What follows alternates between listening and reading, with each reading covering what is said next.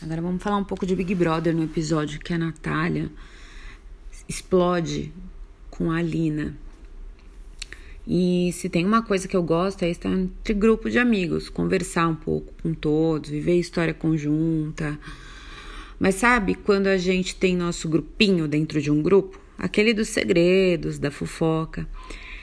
Cara, se vale uma dica, quando tiver mais de uma pessoa, trate igual. Sério.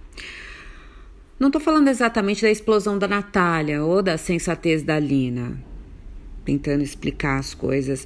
Eu quero falar da sensação de solidão, ainda que um monte de pessoas perto. Você já passou por isso? É, me lembro de estar entre amigas e, e, como em muitos casos, cada um tem uma proximidade maior com alguém. E eu era próxima a uma delas, que era próxima a outra. E por algumas vezes eu fui ignorada quando fui falar alguma coisa, fui expulsa de uma foto, nem fui ouvida quando fiz um comentário, precisei de uma defesa.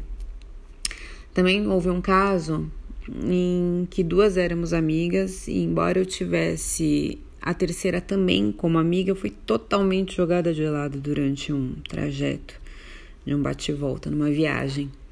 Foram dois casos que me recordam exatamente como eu me senti excluída estando com as pessoas que se diziam ou eu considerava como amigas.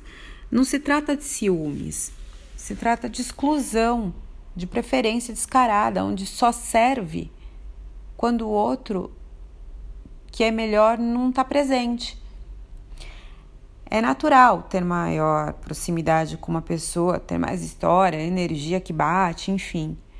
Isso é uma delícia, tá tudo certo, dá uma sensação de uma ligação de alma mas é no mínimo educado incluir quem está com você no momento presente.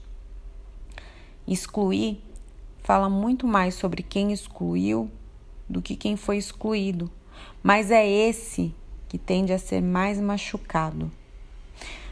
Porque não vence quem fala mais bonito com uma justificativa qualquer.